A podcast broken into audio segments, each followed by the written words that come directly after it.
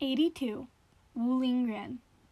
Wulingyuan Scenic and Historic Interest Area is a spectacular area stretching over 690 square kilometers in China's Hunan province. The site is dominated by more than 3,000 narrow sandstone pillars and peaks, many over 200 meters high. In 1992, the area was declared a UNESCO World Heritage Site.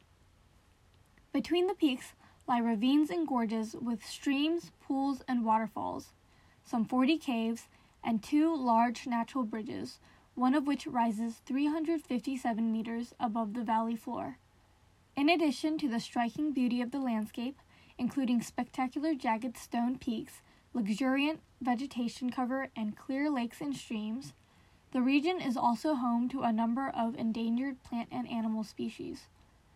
The huge number of sandstone columns and peaks are spectacular.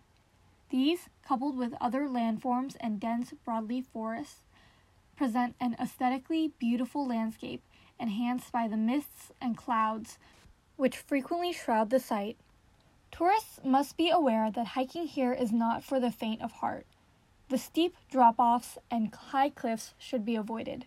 Taking anything that belongs to the natural resources of the area is prohibited. Stay only in the well marked trails. The Chinese government has taken steps in recent years to monitor tourist impact on the area.